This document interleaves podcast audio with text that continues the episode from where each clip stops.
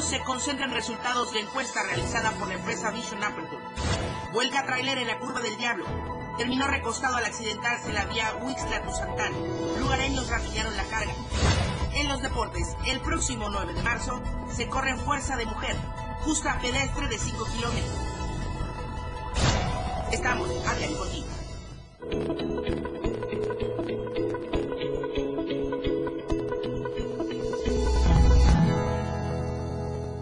Bienvenidos a la información en esta mañana de martes 20 de febrero del 2024. Muy buenos días. Bienvenidos, soy Lucero Rodríguez Ovilla. Estamos a través del 97.7 y del 103.7 de FM, la radio del diario. Gracias a todos en los municipios donde nos escuchan en toda la zona centro, en la zona altos, en la zona norte selva. Muchísimas gracias. Llegamos hasta la zona de Ríos en Tabasco. Gracias a todos por siempre sintonizar AM Diario en punto de las 8 de la mañana. Antes que nada, comentarle que aquí en Tuxtla Gutiérrez hay un caos vial bastante considerable. Ya se está moviendo para allá nuestro reportero vial, muy jurado, porque hay un cierre de vialidades en la calzada artículo 123. Hay un caos vehicular en lo que es el libramiento norte. Eh, nos han comentado que está la fila de autos a vuelta de rueda desde la altura de Las Palmas hasta lo que es el estadio. Así es que si no tiene nada que hacer por esa parte del libramiento norte y a la altura oriente, mejor ni transite por la zona o tome vías alternas. En un ratito más, ya Moisés Jurado nos pasa el dato completo para tomar las precauciones necesarias. Esto aquí en Tuxtla Gutiérrez. Ahora, vamos eh, también a comentar de esta encuesta que realizó Vision Aperture, donde eh, era a ventaja en la encuesta. Y este es nuestro hashtag y justamente con ello también preguntarle, a cuatro meses de las elecciones del próximo mes de junio, ¿ya decidiste por quién votarás? Conoces bien a todos nuestros candidatos, ya sabes quién va en tu preferencia y por qué. Coméntanos durante la transmisión de AM Diario a través de las redes sociales. Recuerda que estamos en Facebook, Instagram, YouTube, X, eh, Facebook, en todas las redes sociales. En los canales de WhatsApp también estamos ahí con toda la información. Así es que durante la transmisión de AM Diario leo sus comentarios para que nos pongamos al tanto con esto que es la encuesta donde era a ventaja. Y justamente hablando de ello, mi compañero Francisco Mendoza hizo toda una recopilación de las preguntas que se realizaron, lo que contestó la ciudadanía y aquí están los resultados.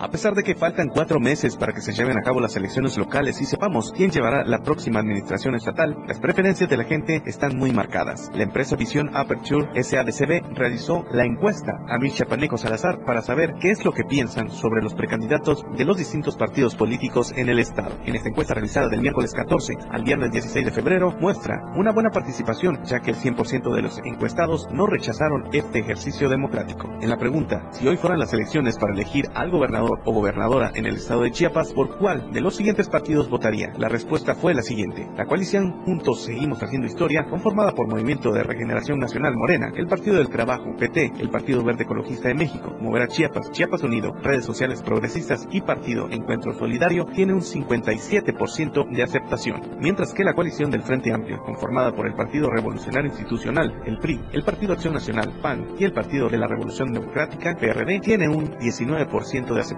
Movimiento Ciudadano cuenta con el 3% y el 21% restante aún no sabe por quién votar. En la segunda pregunta, si hoy fueran las elecciones para elegir al gobernador o gobernadora en el estado de Chiapas, ¿por cuál de los siguientes candidatos votarías? La respuesta fue la siguiente. En primer lugar, con el 58% de las preferencias se encuentra el precandidato de la coalición Juntos Seguimos Haciendo Historia, Eduardo Ramírez Aguilar. En segundo lugar, Olga Luz Espinosa Morales por la coalición del Frente Amplio con el 18%. El 3.9% votaría por el precandidato de Movimiento Ciudadano aún no revelado en Chiapas. Y finalmente, el 20.1% de los encuestados aún no sabe por quién votar. Los resultados y la obtención de los estimadores de razón y de sus variantes se realizó solicitando el Microsoft. Se cuidaron los controles de calidad de cada entrevistado, de forma que no se repitan, seleccionando respuestas serias, confiables y preguntas concretas y específicas. Para Diario Media Group, Francisco Mendoza.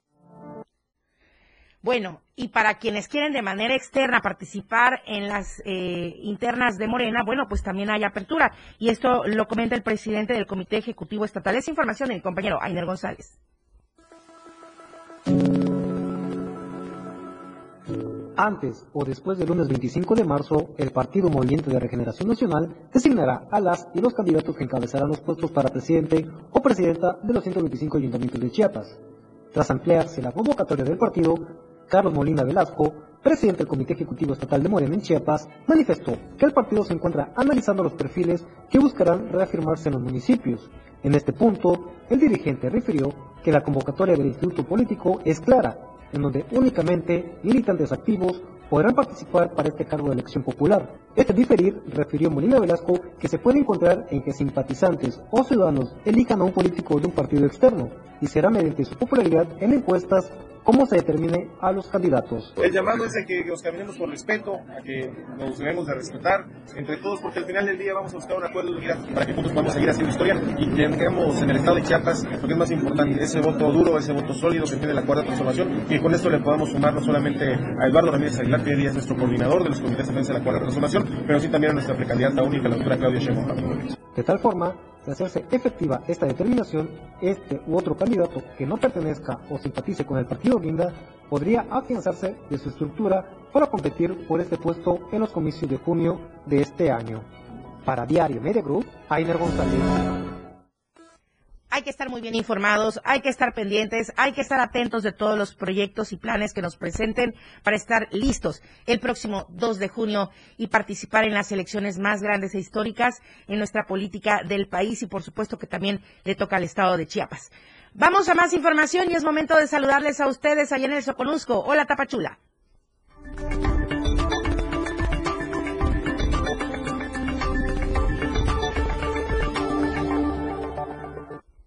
Valeria Córdoba, buenos días, qué gusto saludarte, por supuesto, a ti, a todos quienes nos siguen a través de las redes sociales, a través de Diario TV Multimedia, y están buscando un eh, predio para el nuevo Panteón en Tapachula. Muy buenos días. Hola Lucero, muy buenos días a ti para toda la audiencia. Efectivamente, funcionarios municipales dieron a conocer que se encuentran en la búsqueda para eh, un predio en lo que será el nuevo panteón de aquí de Tapachula y así cubrir la gran demanda de la ciudadanía para poder enterrar a sus seres queridos. Con información de mi compañero José Cancino, te comento que esto debido a que los dos panteones que actualmente funcionan en la mancha urbana de Tapachula, el Panteón Jardín espacios para inhumar cuerpos. Según la información proporcionada por los trabajadores municipales, el Panteón Jardín tiene una extensión mayor a las 11 hectáreas, mientras que el Panteón Municipal apenas cubre un promedio de 6 hectáreas. Sin embargo, la demanda de espacios para sepultar es cada vez mayor y por eso se inició con el proyecto de búsqueda y adquisición de un terreno. Los dos panteones situados en el casco urbano también mantienen el proceso de inhumación de cuerpos en calidad de desconocidos que terminan en fosas comunes, por lo que esos espacios son también parte de la población de espacios ocupados y que ya no pueden ser considerados.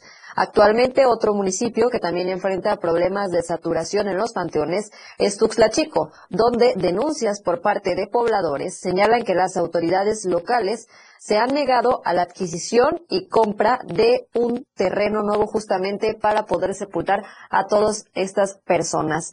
Cambiando de tema, ahora vámonos con accidentes automovilísticos y es que el día de amablemente volcó sobre la carretera costera justamente en la vía Huixtla Tuzantán y por supuesto que también la rapiña no se hizo esperar ya que este camión contaba con productos de higiene personal y también de limpieza. Fue alrededor de la 1.30 de la tarde cuando informaron a las autoridades policíacas que en la carretera costera Huixla-Tuzantán, a la altura de la curva del Diablo, kilómetro 251, se había suscitado una volcadura y se estaba generando rapiña de la carga que transportaba la pesada unidad.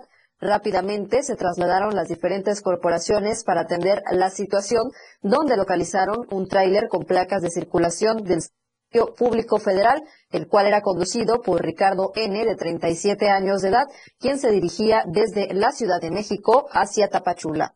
El pesado tráiler transportaba, como bien mencioné, una variedad de productos de higiene personal y limpieza como shampoos, jabones en barra, jabón en polvo, cloro, entre muchos otros. De acuerdo con reportes preliminares, el accidente fue provocado por el exceso de velocidad del vehículo, el cual terminó volcado y colisionó con una tarima perteneciente a otro tráiler. El conductor de este último vehículo fue identificado como Víctor N., de 41 años de edad, quien transportaba arena con destino también a la ciudad de Tapachula. Y bueno, pues como mencioné, importante destacar que en el lugar del accidente actos de rapiña por parte de individuos presentes en la zona. Pues bueno, lamentablemente, una vez más, eh, las personas pues hacen mal uso de toda esta carga que queda tirada en la carretera. Y bueno, hasta aquí la información, Lucero. Regreso contigo a la capital del estado. Estamos pendientes de más noticias durante el día. Bueno, esperemos que hagan buen uso ya que se lo robaron, ¿verdad? Porque es la palabra correcta. Lamentablemente, lo que sí no denotamos son los valores que pudiéramos tener, pues sobre todo porque no, no hay que aprovecharse de la desgracia ajena, pero parece que cada vez que un camión sufre algún percance y hay una situación en desgracia, la gente aprovecha. Qué lamentable. Muchísimas gracias, Valeria Córdoba. Muy buenos días. Estamos atentos y pendientes a cualquier información. Gracias. Claro que sí, Lucero, estamos pendientes. Vamos al corte comercial. El primero de esta emisión son las 8 de la mañana con 12 minutos. Estamos en AM Diario. AM Diario, Lucero Rodríguez. En un momento, estamos de regreso. México es un país de sueños, ilusiones, esperanza y aspiraciones. Somos el país de las ideas. Nos enorgullecen nuestras tradiciones, paisajes y familias. Las y los mexicanos anhelamos a tener un país seguro, competitivo, productivo, con oportunidades para todas y todos. Vemos en la niñez nuestro futuro, en nuestros adultos el pasado, sin perder de vista nuestro presente. Nada ni nadie nos puede detener. Somos un partido de innovaciones. Somos de izquierda, la verdadera izquierda. Somos PRD. ¡Arráncate, México!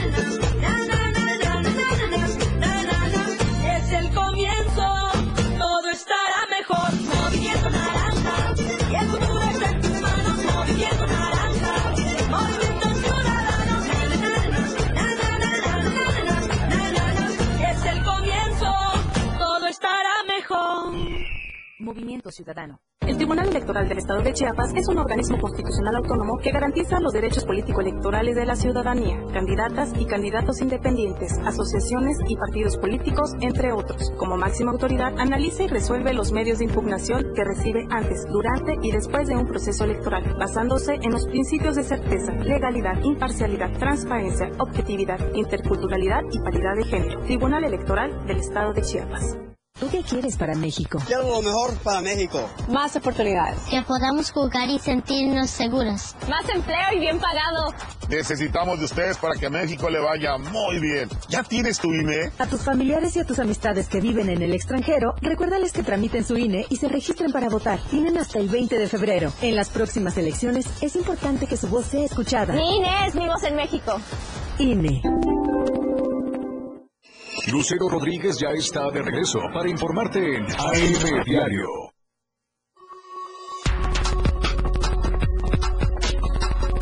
Ay, Dios. Estamos de vuelta en AM Diario 8 de la mañana con 15 minutos. Comentarle que el día de ayer eh, comenzó este paro de labores allá en San Cristóbal de las Casas. Alrededor de 60 docentes del Sindicato Independiente de Académicos del Colegio Nacional de Educación Profesional Técnica de Chiapas, CIA CONALEP, del plantel 171, que está ubicado en el Boulevard Las Américas, en la zona oriente de San Cristóbal. Pues sí, como le decía, iniciaron este paro de labores. Ya se había previsto desde el lunes 19 de febrero, desde ayer, ya se había considerado. Todo indica que este es un paro indefinido porque las autoridades de la Dirección General del CONALEP eh, dicen no les han resuelto sus demandas como es el derecho a la libertad sindical y respeto a sus horas de servicio dentro del plantel educativo. Agregaron que el personal del sindicato fue creado en el 2023 y desde entonces los trabajadores han sufrido arbitrariedades, hostigamientos y violaciones a sus derechos debido a que ejercieron su libertad sindical, por lo que ayer lunes pues sí dieron inicio a este paro y esperan sus demandas sean escuchadas y resueltas y estaremos atentos y al tanto con Janet Hernández desde San Cristóbal para que nos comente cómo va la situación. Totalmente en contraparte, en el 069 Palenque iniciaron clases. Muy buenos días a todos allá en Palenque. Hola, Palenque. Hola, Palenque. Hola, Palenque. Hola, Palenque. Selene Lazos, muy buenos días, buenos días a todos allá en Palenque, en la zona norte, especialmente en la colonia Pacalquín, en donde están las instalaciones del 103.7. Oye, Selene, allá se arrancaron con las clases en el CONALEP, ¿verdad?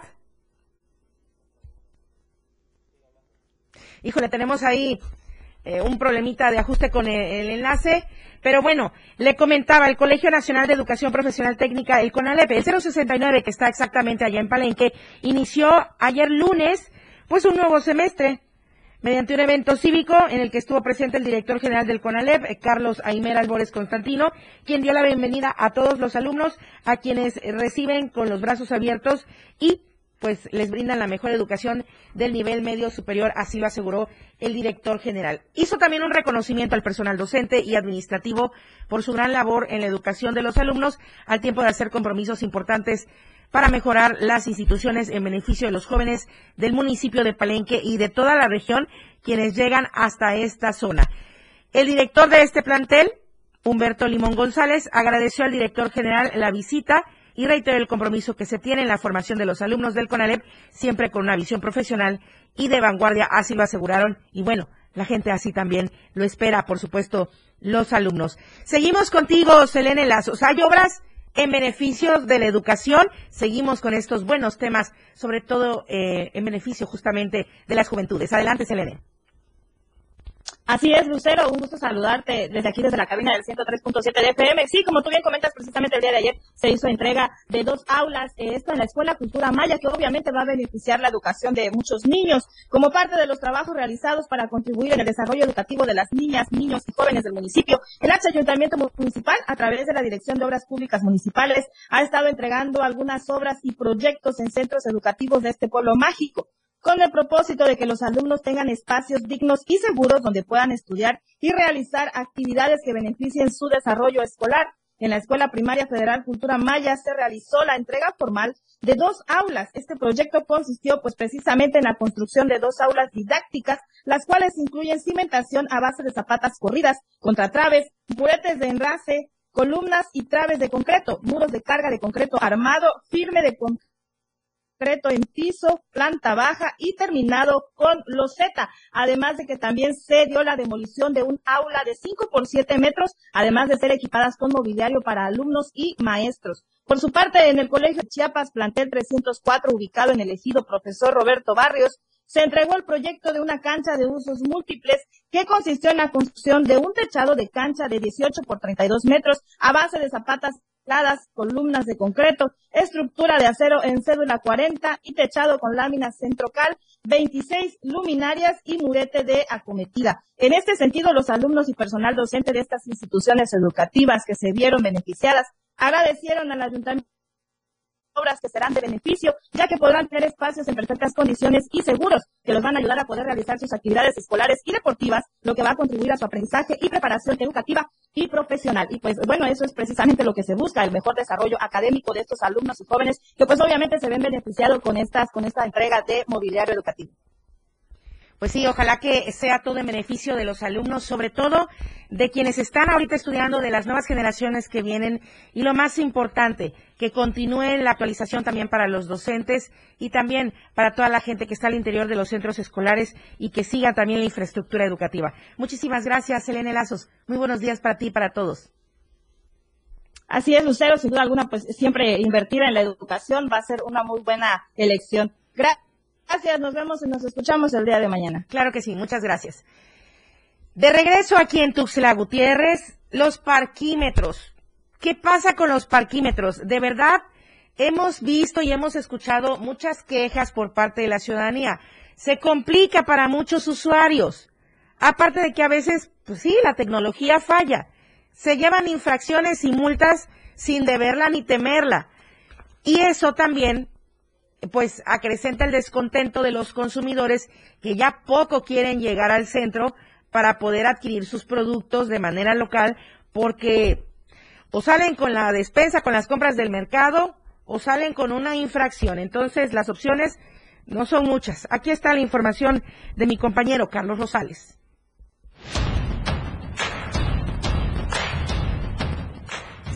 A dos meses de haberse implementado los parquímetros virtuales en la ciudad de Tuxtla Gutiérrez, los locatarios del mercado público municipal Juan Sabines reportan muy bajas ventas ante el temor de la ciudadanía por ser infraccionados. En una entrevista, Betty Juárez, comerciante ubicada dentro de este centro de abasto, comentó que las ventas van de mal a peor desde que se instaló este nuevo método de parquímetro, lo cual ahuyenta al consumidor. Muchas personas que vienen con su carro a comprarnos, pero ya no se paran porque, en primer lugar, a veces ni se le entiende cómo se hace el parquímetro. Eso no sirve para nada. Al menos para mí no sirve para nada porque nos, nos perjudica. La gente se va donde haya estacionamiento, ¿para qué vienen a hacer acá tanta cola o esto? El otro no, no sirve para nada ese parquímetro. Comentó que anteriormente con los otros parquímetros no había tanta confusión y la gente se animaba a bajar a la zona centro de la capital chiapaneca para comprar sus cosas, pero en la actualidad hay varios espacios vacíos donde solía haber carros estacionados. No sé la verdad, pero poca. En la, te digo, en la tarde vienes a dar tu vuelta, no hay nadie más que nosotros viéndonos a ver qué, qué, qué- a quién le despachamos algo, no. A las 5 ya no, ya no hay venta, todo es en la mañana. Para Diario Media Group, Carlos Rosales. Déjenos su comentario, ¿qué opina usted? ¿Cómo le ha ido con los nuevos parquímetros? Y también déjenos su comentario. Hemos hablado en repetidas ocasiones de que faltan sanciones para evitar el maltrato animal. La verdad es que independientemente de la situación de calle de los animalitos, que también es maltrato animal, porque luego los adquieren y los dejan al abandono, pues esto de matarlos, envenenarlos, es lo que está ocurriendo en varias colonias eh, de Tuxtla Gutiérrez. Y están en el ojo la colonia Lindavista Chancá y la colonia Potinaspac, por ejemplo. Aquí está la información de mi compañero Eden Gómez. Habitantes de la colonia Lindavista, Chancá y Potinaspac, al poniente norte de Tuxtla Gutiérrez, denunciaron la situación que ha denominado como matanza de perros, en la cual ha preocupado a los vecinos, sobre todo porque podría volverse un problema de salud pública. En este sentido, Elizabeth Valencia Álvarez, vecina de esta colonia, señaló que desde hace algunos meses a la fecha se han encontrado poco más de 35 perros envenenados, lo cual ha intrigado a los vecinos, pero sobre todo ha molestado ante la nula intervención de las autoridades municipales. Desafortunadamente vivimos en una colonia popular donde el índice de animales en situación de calle es bastante alto.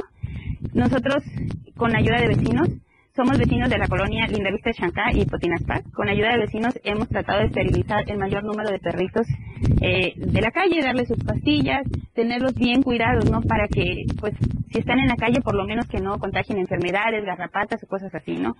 Pero desde el 20 de diciembre a la fecha se ha registrado una matanza masiva de perritos y gatitos. Eh, vamos contabilizando más de 35 y pues las autoridades se han visto demasiado tibias en este sentido, han venido, han querido hacer su trabajo, como que no lo hacen, como que lo hacen. Y pues ya, o sea, ya esto rebasó. El día viernes en la tarde se envenenaron a tres perritos, se le pudo salvar la vida a uno, tres más salieron corriendo, no los pudimos alcanzar. Mencionó que esta situación se ha generado principalmente en calles como la 14 de septiembre, 15 de septiembre y 5 de mayo, en donde se han encontrado a los perritos sin vida, aunque en algunos casos, los cuales son mínimos, han podido intervenir para salvar la vida a estos animales. Finalmente, pidieron la intervención de manera concreta de las autoridades municipales y con ello se garantice, primero que nada, la vida a estos animales, pero sobre todo también garantizar la salud pública en esta colonia, situación que se ha visto vulnerado desde que se inició con la matanza de perros en dicha colonia al poniente norte de Tuxtla Gutiérrez. Para Diario Media Group, Eden Gómez. Qué lamentable situación y por supuesto, como decían los vecinos de estas colonias, también se convierte en un tema de salud pública. Y ahí están dos temas pendientes para el ayuntamiento, dos temas importantes que la ciudadanía está pidiendo intervención por parte del ayuntamiento capitalino. Tanto la matanza de perros como esta situación de los parquímetros. Hay que verificarlo y hay que atender el llamado de la ciudadanía. Vamos al corte comercial, regresamos con la información deportiva. Son las 8 de la mañana con 27 minutos. Estamos en AM Diario. AM Diario, Lucero Rodríguez. En un momento, estamos de regreso. 97.7. La radio del diario. Más música en tu radio. Lanzando nuestra señal desde la torre digital del diario de Chiapas, Libramiento Sur Poniente 1999. 97.7. Desde Tuxtla Gutiérrez, Chiapas, México. XHGTC, la radio del diario. Contacto directo en cabina 961-612-2860. Escúchanos también en línea. www.laradiodeldiario.com 97.7, la radio del diario. Más música en tu radio. Hay veces que vale la pena recordar el pasado, mirar tu hogar y pensar en el partido que te apoyó para tener tu casa propia. Observar a tus hijos graduarse, gracias a que tuvieron una educación gratuita. y reflexionar que México vivió mejores épocas, aun cuando algunos decían que estábamos mal. Hoy vale la pena mirar al pasado para recordar que el PRI sí te apoya. PRI con los votos de los diputados y senadores del Partido Verde, se logró la mayoría para aprobar la reforma constitucional que garantiza que los programas sociales del presidente López Obrador sean un derecho permanente. Y año tras año los diputados del Verde votan para otorgar recursos para la pensión universal de adultos mayores, el apoyo al programa Jóvenes Construyendo el Futuro, las becas Bienestar para todas las familias con hijos en educación básica y la beca universal para estudiantes de preparatoria. La 4T también es verde, Partido Verde. ¿Sabes dónde está el IFT? Aquí Aquí. Aquí, contigo. Y en todos los lugares donde se utilizan las telecomunicaciones y la radiodifusión. Porque el Instituto Federal de Telecomunicaciones es la autoridad reguladora que trabaja para que tengas mejor calidad en los servicios. El IFT está de nuestro lado. Instituto Federal de Telecomunicaciones. Esta semana en la hora nacional tenemos una presentación en vivo del grupo Motel.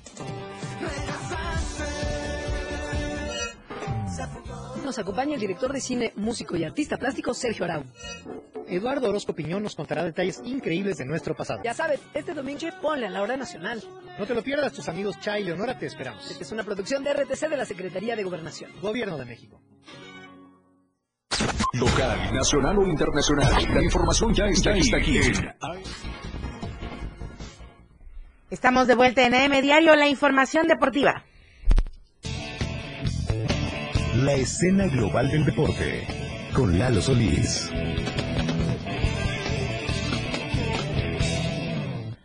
Bienvenidos a la información deportiva, buenos días. Vamos a arrancar platicándoles acerca de una actividad que se va a realizar en conmemoración al Día Internacional de la Mujer. El próximo 9 de marzo se programó la primera edición de la carrera Fuerza de Mujer, una justa pedestre recreativa de 5 kilómetros que va a partir de Cañahueca y que invita a todas aquellas interesadas en eh, realizar alguna actividad dentro de esta promoción que tiene muchos objetivos. Así que eh, ahí está abierta la invitación y para fortuna, después de que escuche los insertos, le comento cómo puede usted inscribirse. Así que bueno, escuchemos si le parece a Claudia Valadez, parte del comité organizador de esta justa, además de Rey López, quienes aportaron los detalles de lo que será esta carrera que se va a disputar el próximo 9 de marzo. Mira, la verdad es que aparte eh, nosotros quisimos nada más tener 5 kilómetros, porque 5 kilómetros es una distancia muy noble. Eh, de hecho, en nuestro, lo que es en la parte de lo que es la convocatoria que tenemos es corre, trota o camina, o sea, es totalmente recreativa. Entonces, sí, efectivamente, nosotros invitamos a todas aquellas mujeres que digan, ah, es que no voy a poder, o que, le dudan, únanse con sus amigas, es un evento gratuito, es un evento que está hecho para ustedes como mujeres, para el reconocimiento de todas las que, las que somos mujeres, y este y aprovechemos, ¿no? Aprovechemos este evento y algo muy importante, como dijo Adonai, vayamos todos vestidos de morado, ¿no? O sea, va a estar muy bonito ese día, que es una fiesta deportiva, recreativa, de reconocimiento, y que todos nos unamos, tanto hombres como mujeres, con algo morado, este, pues para estar parte también del, del, de ahora sí pues en el son de todo este evento, que lo estamos haciendo con mucho cariño, con mucho respeto, y este, y pues bueno, ahora sí que preparados para cerca de 4.000 corredores y corredoras que puedan estar ahí participando el día 9 de marzo a las 7 de la mañana en el Parque Recreativo Cañón. Gracias. Gracias, pues este es un evento que arranca el sábado 9 de marzo a las 7 de la mañana. El arranque es muy puntual, el arranque es importante que estén los corredores de 30 a 40 minutos antes para el calentamiento previo. Tendremos a una persona que estará dando el calentamiento previo. Y este arranque se da desde el centro de Peñahueca, desde la parte interna, y la ruta son 5 kilómetros. Esta ruta está marcada saliendo por lo que es el, el, estacionamiento número 2. Ahí salimos y nos dirigimos hacia lo que es el reloj floral. Del reloj floral vamos a ir hacia el Boulevard Laguitos hasta llegar al Boulevard 28 de marzo. 28 de agosto, perdón ahí vamos a retornar y vamos a regresar nuevamente a Cañahueca. Una vez que lleguemos al parque Cañahueca es importante recalcar que se va a dar una vuelta de 1600 metros, que la meta no es directa, entonces tendremos personas que estén señalizando, pero es importante que también tengan en mente que llegando al parque aún le faltan 1600 metros, que es dar la vuelta a todo el contorno del parque Cañahueca. Eh, las ramas es femenil varonil, es una carrera plenamente Ahí está, va a ser una carrera plenamente recreativa y todos aquellos que estén interesados, mujeres y hombres, es eh, abierto en ambas ramas, es gratuito. Usted puede eh, asegurar su participación consiguiendo los folios que pueden eh, adquirir en diversos puntos y uno de ellos van a ser todos los programas, tanto de radio como de multimedia, del diario de Chiapas. Así que esté muy pendiente para que usted, si está interesado el próximo 9 de marzo en participar en esta carrera Fuerza de Mujer, pues bueno, aquí vamos a tener algunos boletos para que usted pueda participar el próximo 9 de marzo en esta conmemoración tan importante y que seguramente reunirá, como ya escuchó, a más de 4.000 corredores. Platicamos un poquito del judo y es que algunas instituciones que eh, imparten adiestramiento en eh, deportes de contacto, principalmente esto que está muy de moda, que son las artes marciales mixtas, como es el caso de Top Brother Chiapas, pues bueno, como parte del crecimiento y promoción del arte marcial del Jiu-Jitsu brasileño, la agrupación Top Brother Chiapas abrió sus puertas a la nueva Academia Plaza 1932 en esta ciudad capital con un seminario de judo impartido por el profesor Luis Alberto Olmo Pacheco, cinta negra sexto dan de la Federación Cubana de Judo, la nueva Academia de Jiu-Jitsu brasileño Top Brother Chiapas que dirige el head coach Emilio González Gómez Zambrano, cinta negra, abrió sus puertas para, con este seminario que viene a fortalecer el trabajo y complementar la enseñanza a los alumnos en entrevista, dijo que se tuvo a uno de los grandes conocedores del judo para dar la capacitación y tenerlo como invitado especial en esta apertura de la nueva escuela. Resaltó que estas actividades impartidas por el profesor Olmo Pacheco forman parte de la búsqueda del conocimiento en beneficio de los practicantes y dijo, debemos estar siempre abiertos al aprendizaje y no quedarse con, con el único que se sabe al tiempo de indicar que esta capacitación fueron bien recibidas por los alumnos y padres de familia. Asimismo, reveló que las siguientes actividades de la Academia de Top Brother Chiapas es seguir preparándose con miras a la participación en eventos nacionales e internacionales. Ahí está, pues, eh, se buscaron un especialista en esta disciplina para complementar el Jiu-Jitsu. El Jiu-Jitsu eh, por muchos está reconocida como una de las técnicas que más auge y más eh, importancia tienen dentro, de las artes marciales mixtas y pues ahí está como para complementar un tema técnico pues se buscó esta capacitación que es en judo técnicas de agarre y todo esto para complementar a todos aquellos que se eh, dedican a esto de las artes marciales mixtas, pues ahí está Top Brother poniendo el ejemplo, tratando de implementar algunos otros seminarios con otras disciplinas de deportes de contacto para hacer cada vez más integral eh, la formación a sus atletas. Continúan los selectivos estatales en distintas disciplinas rumbo a los nacionales con A 2024 y en esta ocasión tocó el turno al tenis de mesa y es que con la asistencia de tenismesistas de los municipios de Tuxtla, Comitán y Villacorso se realizó el fin de semana el selectivo estatal de tenis de mesa que tuvo como objetivo definir a los mejores jugadores que representarán a Chiapas en la fase macro regional de los Nacionales con ADE 2024. Desde muy temprana hora, los jugadores fueron accediendo al auditorio Chiapas de Corazón del Instituto del Deporte, donde se colocaron las mesas para llevar a cabo cada uno de los partidos en las diferentes categorías, viéndose reflejado en el rostro de los atletas el ánimo de poder portar la playera de Chiapas. El entrenador Omar Abarca López señaló que para esta etapa selectiva se dieron cita unos 30 atletas de tres municipios, destacando que serían un aproximado de 25 los clasificados, debido a que este año la convocatoria de la Comisión Nacional de Cultura Física y Deporte abrió la categoría 11 y 13 años, lo que habla de que existe una generación importante en estas categorías para Chiapas y que por ahí se pueden conseguir algunas preseas. Agregó que tiene la expectativa de poder clasificar a la mayor cantidad de jugadores a la etapa nacional, recordando que desde 2019 el tenis de mesa viene aportando medallas a los nacionales con ADE. Además, agradeció el respaldo de la directora general que ha estado al pendiente de estos procesos. La lista de selección Chiapas quedó conformada de la siguiente manera. Iván Paniagua, Pedro Sánchez, Julián Gómez eh, fue en los 2021, así como Saray Escobar en la femenil, en el sector de los 16 y 19 años, Diego Abarca, Cristian Gamboa, Aldo Morga, y Daniel Estada, mientras que Fernanda Aguilar, Diana López y Grecia Ruiz, además de Bricia Hernández, también quedaron integradas dentro de este equipo que va a buscar avanzar a los nacionales con AVE. Jornada de media semana en la Liga MX. Hay partidos que arrancan desde hoy complementando la jornada 9, aunque no se ha jugado la 8 todavía. Pues hay algunos partidos de la jornada 9 y hoy a las 7 de la noche el Puebla recibe a los Tuzos del Pachuca. Los Tuzos del Pachuca que vienen de quitarle el invicto a la América se meten al Cuauhtémoc para enfrentarse al Puebla en punto de las 7 y a las 9 quedan dos invictos en la Liga MX. Rayados del Monterrey y los Rayos del Necaxa que reciben en el Estadio Victoria de Aguascalientes este martes a las 9 a las Chivas Rayadas del Guadalajara, en el que se espera sea un partido importante, atractivo, entre dos equipos que han tenido un muy buen arranque de torneo y que seguramente brindarán un muy buen espectáculo. Pero nosotros vamos a ampliarle la información de esto y mucho más en la remontada. Yo lo espero a partir del mediodía a través del 97.7 de FM, la radio del diario. Mientras tanto, por AM, por AM Diario son los deportes. Muchas gracias. Lista la información deportiva. Nos vamos ahora contigo, Luis Carlos Silva, hasta el centro del país. Muy buenos días. Adelante con tu información. Gracias, Lucero. Muy buenos días. Un cordial saludo para ti y los amigos del auditorio. El día de ayer por la tarde se dio una información importante a través de las redes sociales y por el sistema de monitoreo de la Secretaría de Seguridad Ciudadana. Comentarte que Carlos Ursúa, quien fue el primer secretario de eh, Hacienda y Crédito Público en el gobierno de la Cuarta Transformación, falleció de una manera extraña al interior de su domicilio. Los servicios de emergencia llegaron a este lugar ubicado en la, en la colonia San Jerónimo Lice,